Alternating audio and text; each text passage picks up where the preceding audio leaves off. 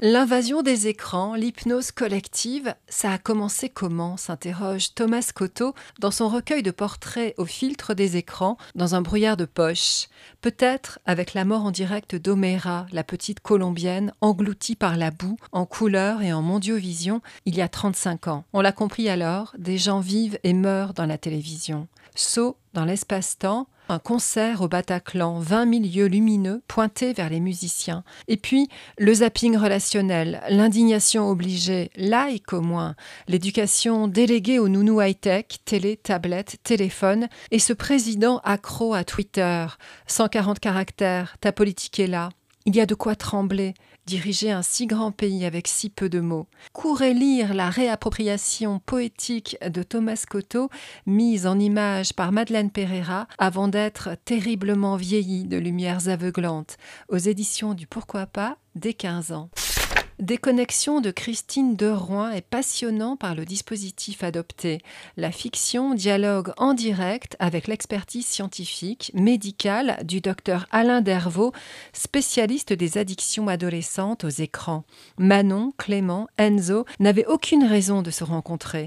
Quoi de commun entre l'ambitieuse créatrice de jeux vidéo, le fils d'agriculteur isolé qui ne se remet pas de la mort de son chien, et le ténébreux No Life de Montreuil? Rien, sauf un un jeu, Sammy Games, où sous un avatar exotiquement nordique, devenu éleveur de rennes, ils vont ensemble parcourir les grands espaces pour contrer les projets expansionnistes d'un groupe pétrolier. Modéré au début, le temps passé dans la peau de leur double virtuel augmente au point de les mettre en danger dans leur vie de chair et de sang, entre chat jusqu'au petit matin qui les transforme en zombies en classe et mauvaise cyber rencontre. Une description précise et captivante de l'engrenage éditions Le Muscadier dès 11 ans. Tout nouveau Tobo, la suite. En cette semaine des mathématiques, réhabilitons Sophie Germain, la femme cachée des mathématiques, avec la biographie de Sophie Dodler illustrée par Julien Billaudot aux éditions de l'École des loisirs dès 11 ans. Cette pionnière apprit à ordonner le monde alors que les têtes des puissants dansaient au bout des pics des révolutionnaires. Deux siècles plus tard,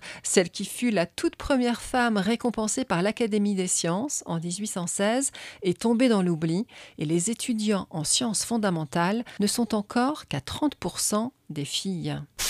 Louis Edmond a un manoir aux six salles de bain et des parents si occupés qu'il lui souhaite bonne nuit par texto. Ambre vit dans une cité avec ses sept frères et sœurs aux prénoms américains.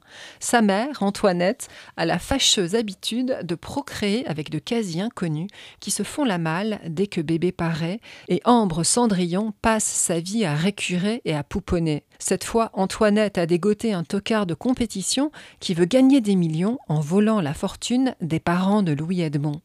Les deux enfants, amis depuis le CP, vont aller jusqu'aux Bermudes pour stopper l'escroc. Leur aventure, follement enlevée, est écrite avec brio par 13 des meilleures plumes de la littérature jeunesse, parmi lesquelles Suzy Morgenstern, Jean-Philippe Arouvigno, Timothée de Fontbelle, François Place, Christelle Dabos ou Jean-Claude Mourleva. Et cerise sur le gâteau, plus de dévorer un excellent roman, on fait un geste utile et solidaire puisque les bénéfices de Si on chantait seront reversés au Secours populaire, aux éditions PKJ dès 8 ans.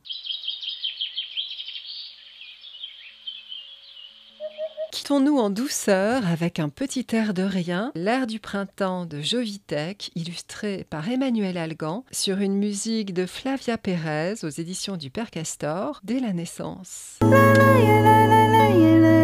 Une valse d'hirondelle, une nuée de l'Orient. Et pas mal de coucou. Retrouvez les livres de Tout Nouveau Tout Beau sur le site d'enfantillage.